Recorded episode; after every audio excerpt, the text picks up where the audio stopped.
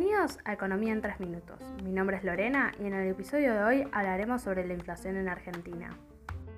En primer lugar, tenemos que definirla. La inflación es el aumento generalizado y sostenido del nivel de precios en una economía. De esta manera, nuestro objetivo es explicar las razones por las cuales se ha dado dicho aumento de precios en Argentina en los primeros nueve meses del 2021.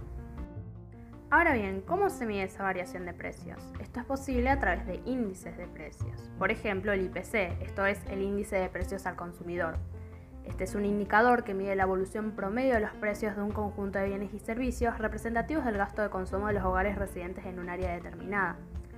Si tomamos como referencia la variación interanual, esto es el aumento de precio en un mes en comparación con el mismo mes del año anterior, de acuerdo con los informes del INDEC, entre el periodo de septiembre del 2020 y septiembre del 2021 hubo un aumento interanual del 52,5%. La suba en divisiones de alimentos y bebidas no alcohólicas fue la de mayor incidencia en todas las regiones. El incremento se explicó fundamentalmente por el aumento en frutas, verduras, legumbres, etc. Por otra parte, es necesario aclarar que la inflación es multicausal, ya que depende mucho de la teoría que tomemos. Por ejemplo, la neoclásica culpa al gobierno de turno ya que éste tiene la capacidad de emitir dinero y un aumento excesivo del mismo por sobre el crecimiento de la producción es la causa real de la inflación.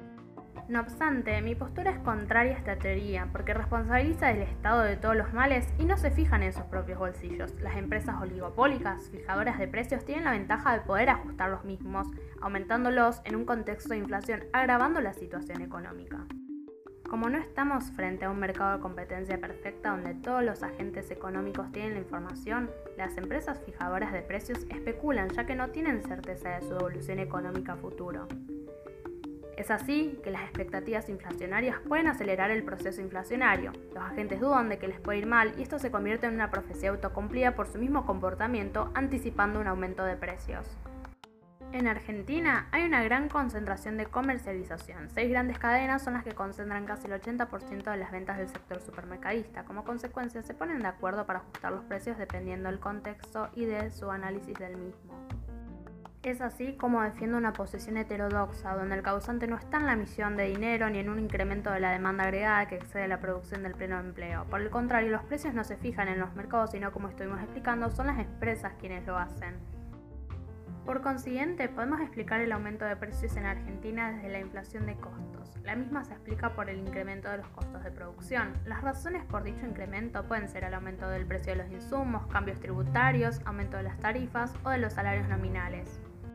En base a un diagnóstico por el aumento de las tarifas de servicios públicos, en septiembre del 2021 vemos una variación interanual del 29,6%. Por lo tanto, las medidas a tomar por parte del gobierno deberían ser una política tarifaria razonable y subsidios, aunque como todo remedio tiene efectos adversos como lo sería el aumento del déficit fiscal. En conclusión, esto es una perspectiva de una de las tantas causas de la inflación. No es la única ni tampoco sostengo que es la definitoria. La inflación depende de una multiplicidad de sectores, no solo de los costos de producción, sino también de la demanda, los salarios, el tipo de cambio, entre otros. Lo importante es salir de esa casilla mainstream que plantea que la inflación es producto de un exceso de emisión de moneda. La inflación es un fenómeno multicausal, no uno monetario. El Estado no es el único responsable, sino también las empresas que tienen poder de mercado, es decir, el poder de influir en la fijación de precios.